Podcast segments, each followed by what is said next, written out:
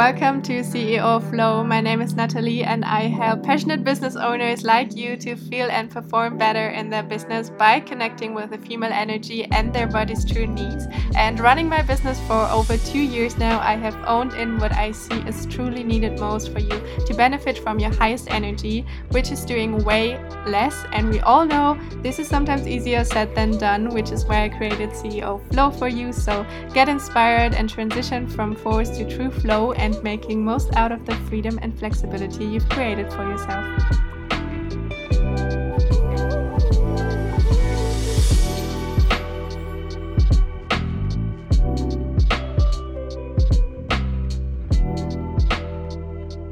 Hello, hello, welcome to this new podcast episode, my friend. And today we're going to talk about the question are you operating from a place of force or from a place of flow in your business? And this is especially about which of the two is more dominant in your daily business life. Because, of course, if you're mainly forcing yourself, that doesn't mean that you never experience moments of flow.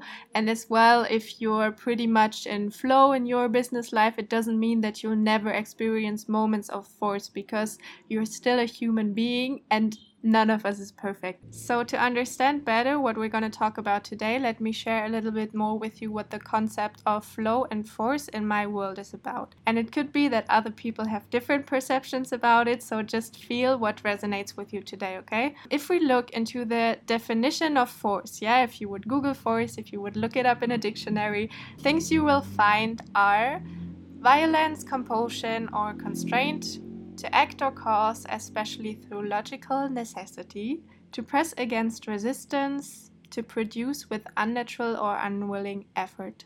So take a second to let these words sink. Maybe you even want to rewind, re- rewind, difficult word. So as you can see, there's a lot of pressure involved. It's very connected to I need to, I have to, or I should sentences. Okay, I have to finish this project. I should get back to work. I need to get this done today examples that are maybe familiar to you. Um, it's very connected to negative feelings like violence, like discomfort. And if you tend to force yourself a lot or push yourself to your limits a lot, you might experience physical symptoms, yeah, like headaches, especially between your temples or at the back of your head, maybe even migraine if pushing yourself a lot. Um, shallow breath, so if you don't really breathe deep into your stomach anymore, you might experience PMS symptoms, yeah, pain in your uterus, especially before and during your period, tension in your muscles. And in general, if you're experiencing physical discomfort, it's often a marker of force and stress. So, especially when it's not caused by outer forces like hitting your body somewhere, for example, or having an accident. But also here for me, everything happens for a reason, yeah. So even these experiences, they always want to show us something. But let's not dive too deep into this right now and uh, stick to the um, physical symptoms you might experience that are more coming from your inner stress. So you're experiencing physical symptoms. Also, a sign that you're operating from force is that everything you're doing with your business feels very tiring, yeah, very exhausting. Um, you're lacking motivation, so you don't wake up with that feeling of excitement anymore. And um, you can't wait to finally finish work at the end of the day and to close your laptop and to just, you know, talk about something else and, you know, leave that shit to the side for a second or a night at least. yeah, so take a moment and you will probably already feel if what I'm saying is resonating with you. And don't get me wrong, because I don't want to label force as per se negative. Because, yes, sometimes we need that little push, yeah, especially when we're expanding our comfort zone, we will always face discomfort. And if I, for example, wouldn't have forced myself sometimes to do certain things, um, I definitely wouldn't be where I am right now, yeah, with my business, with my life. But that force definitely shouldn't take over, yeah, it shouldn't be dominant in your everyday business life. You shouldn't be hustling all the time and it shouldn't feel super hard all the time. And believe me, the more you learn to operate from a place of flow, the more tools you have in place, also, the easier it will get for you to let go of that constant force and to release tension in moments where you experience the feeling of force. So let's move on to what it means to operate from a place of flow in my perception. If we look into the definition of flow, yeah, if you would Google this now, if you would open up a dictionary, um, you will read things like to move in a stream, to proceed and move smoothly, continuously, and easily. Also, to derive from a source, very beautiful definition, in my opinion. Um, so, flow is a lot about the feeling of effortlessness and ease. Words you will use are more I want to, I love to, I can't wait to, yeah, I can't wait to get back to working on my newest project. I love to be in contact and talk to my clients. Uh, I want to implement this new idea into my business. So, flow is very connected to positive feelings like joy, like love, and for me, very connected also to freedom and flexibility. And by that, I mean actually using and taking advantage of the freedom and flexibility that you've created by running your own business, by being your own CEO, yeah? And not only theoretically having it, because if you're still stuck in your daily routines, in the nine to five mindset, and your thoughts are constantly making you feel guilty, that, my friend, is not really freedom and flexibility, yeah? Flexibility and freedom means staying open throughout your day and allowing allowing yourself to surrender to your needs and to the opportunities life is giving you. And yes, this also includes how you're dealing with challenges or situations when things don't run according to your plans or getting out of your control. For example, you planned on getting a lot of work done today and suddenly your uterus is screaming at you, yeah, and you're having these heavy period cramps or pain. Are you surrendering to it? Are you allowing yourself to really slow down and to take the day off, although this is not what you've planned? Although you feel like oh, I wanted to get a lot of work done today but now I have this pain and I'm surrendering to it and I'm really allowing myself to take the day off anyways because you know there's no boss forcing me to work all day. I am my own boss and I can use my freedom I can use my flexibility because this is actually what I've created it for. Yeah this is also a reason why I started my own business so, using that freedom and flexibility doesn't have to mean that you're changing your whole life from one day to the next. Yeah, that you're selling everything you own and you're booking yourself a flight or you're buying a van and you start living the digital nomad life because that's what every business owner out there is doing right now, uh, including me. Yeah, so I'm guilty, but but that doesn't mean that this has to be your way of living your freedom, okay? And it starts with these very simple things in your daily life. So let me share with you two more examples that I experienced within the past days that I already shared on Instagram also in my story because for me they are a very good representation of what I mean by flowing and you know using your freedom. Um, so a little bit of background information. I'm wandering around as a digital nomad for over a year now and currently i'm in beautiful bali um, that i'm gonna leave very soon. It's, it's beautiful but overwhelming at the same time. And also i'm working a lot on my business at the moment. So during my travels i've always been working um, and right now i spend a lot of time in front of my laptop. Yeah you might have noticed that there are a lot of things changing here that i'm very clear in my messaging and that there's a lot of exciting upcoming stuff. Um, anyways, this is not what we want to talk about here right now, but still stay tuned. So, I'm spending a lot of time in front of my laptop at the moment. Super excited about all of the things that I'm doing, but even if you're excited about what you're doing, okay, don't forget that you're a human being with needs that you should honor and that you should definitely take care of. So a few days ago, I had a call and I thought, okay, I can just use that time to go for a little walk. Um, it was an easy accountability call, so I just wanted to move a little bit um, while I was talking with my buddy. Um, and I saw this sign maybe 10 minutes from where I live, yeah, maybe 10 minutes into my walk, leading to a waterfall. And I instinctively felt, oh, I need to go there. I want to check out that waterfall. And our call was finished anyway, so I went down there and I ended up at this really beautiful waterfall in the middle of the jungle. Yeah, super close to the main road, but it was like going down into the jungle. Um, I was there all by myself and my very short walk, yeah, as I was planning it, um, turned into two hours of just sitting there, listening to the water. I went for a naked swim because I was still wearing, wearing my pajamas, so I didn't bring my bikini, of course, um, because I didn't plan on ending up there. And then I let myself dry in the sunshine, and you have no idea how recharged and energized I felt afterwards, and how much I realized fuck, that was actually exactly what I needed.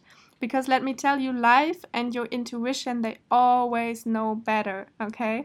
And did my business suffer from it? Definitely not. And I'm pretty sure that I got a lot more done afterwards with much more efficiency than I would have if I didn't take the time to recharge. But also at the same time, you know, it's not always about business and getting shit done. It's also about just enjoying your life, okay, and really surrendering to it because there's so much fun waiting for you, also. Another example, actually, just now before I started recording this episode, I took a break to do a little yoga session on YouTube. And you know, these YouTube yoga sessions, um, they usually have a two to three minute shavasana in the end. Um, and during these two minutes of laying in shavasana, I realized how good it actually felt to just lay there. So, what I did was I turned on some sound healing tunes and I ended up laying on my mat for half an hour, maybe even longer, just existing, just surrendering, just laying there, being like, oh, this is so nice. Just, you know, observing my thoughts a little bit.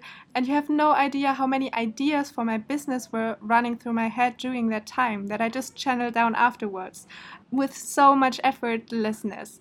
Also, the idea for this new episode, by the way. And this is actually another thing that for me goes hand in hand with flow, channeling, and real creativity. And you know, the things that are just flowing out of you naturally, like without force, without pressure, without I have to, but just effortless. And we could do a whole extra podcast episode about this, so I'm not gonna dive too deep into the topic of creativity and channeling right now. Let me know if you wanna have a whole episode um, about this yeah, so this for me means flow. It means staying open. It means staying flexible. It means surrendering to life and your feelings. And it starts with these very small things in your daily life. So you might think, okay, cool. So I just need to close my laptop and get out into nature, or I just need to chill in Shavasana a little bit longer. Easy. But is it really that easy? Why are you not just doing it? Why are you going for that timed walk where your mind is constantly circling around the next to do that is waiting for you once you get back home? Yeah, and you don't even realize how you start walking a little bit faster and faster, um, and how you don't even see what's actually surrounding you, and your breath starts getting more shallow, and all of these things, you know? Um, or why are you spending that whole yoga session not really being focused on your breath and your movement, but really resisting the urge to just interrupt the, the session and run back to your desk? And these two minutes shavasana in the end, I can see how your body is already twitching because you can't wait until it's finally over. Yeah, yeah, so you can get your shit done again. Because you've been conditioned and programmed all your life that you need to work hard to achieve more, that success means sacrificing your needs, that it can't be that easy, you know, and all of these beliefs are constantly kicking in. They're constantly holding you back, making you feel guilty, creating that feeling of force, and they are keeping you from actually enjoying your freedom and flexibility and using it to flow. And it's not about pushing these voices away that are telling you to get back to your desk as soon as possible, to get your shit done, because in the end, actually, what they want to do, they want to protect you. They are based on certain fears or blockages you might have adapted throughout your life and the experiences that you had. So, the more you try to push these voices away, the louder they will get, and the more they will continue having the power over you. Yeah, the more you will experience this subconscious force. And you might find yourself in situations, you know, sitting back at your desk when you're like, huh, how did that happen? I was just taking some time off, and now I'm sitting here again because the force was too strong. Yeah, and this is where, where it's coming from. This is why you end up running back to your desk this is why you end up spending the day working, although you really needed a day off, and you know that. You know that. In your mind, you know that. and you want to take care of yourself, but there's this subconscious force. So the first step is to acknowledge them, yeah, to acknowledge the voices, the, the, the, the blockages. And the second step is finding the source. So, where is this blockage located? And for that, it is so helpful to have someone that can mirror you and to actually guide you through this process because most of the time they are stuck somewhere in your body. And this is where you can really release them. Our bodies carry so much wisdom inside of them. And this is why I love working with our body's wisdom because going to that source is what really makes a long lasting difference yeah what really helps you to release them and to really help you creating that feeling of flow without actually having to think about it too much anymore yeah. And releasing all the bullshit you've been carrying around with you is not done within one single session yeah it takes time it's a process. But this is also the reason why I don't offer single sessions, for example, but a whole three month program where we really work on releasing these blockages and you get all the steps and tools it takes to create long lasting flow and to really come back to that feeling of waking up, being so excited that you can't wait opening your laptop, and not because you have to get your shit done, but because you really want to. Okay?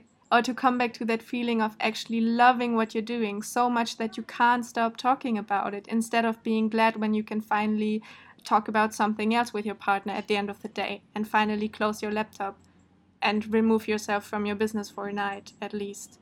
But then still, you know, it's still very present in your mind if you're honest. and to come back to that feeling to feel creative and charged, that ideas are just naturally flowing out of you without having to force it and without suffering from that constant brain fog that is, you know, letting you sit on your desk but not really working efficiently because all your experience is. Uh. Does that make sense? And I know that you want to love your business. Yeah, I know that you want that playfulness and that feeling of flow and actual freedom. And yes, you are fucking made for being an entrepreneur because otherwise you wouldn't be as successful as you already are. You wouldn't have the clients. You wouldn't have been able to build your business and make money with it. So, whenever you have thoughts of, oh, maybe I should get back to my nine to five job because it was so much easier, or maybe this is just too much for me and I'm not made for running a business. No, no, no, my friend. This is not what you really need, okay? Stop with this. you just need to learn to bring the fun back into your business and to move away from that force to that flow.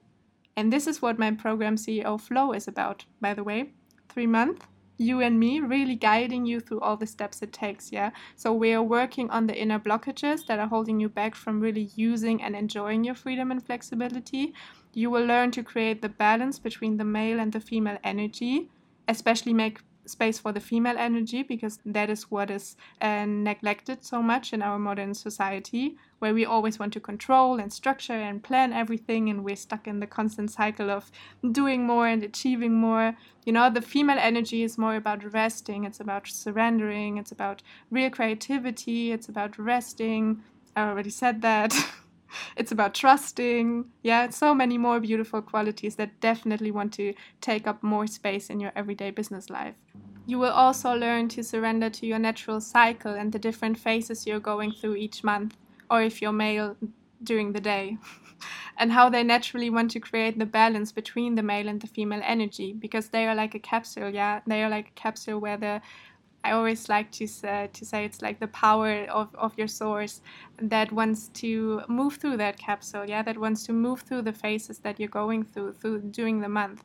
And it's so fucking beautiful to understand that and to really learn to surrender to it. And you will learn to create a healthy foundation, yeah, of giving your body everything it needs to really make you feel energized and charged. You will learn to establish healthy but very easy and flexible routines that you can adapt to your individual life and your situation.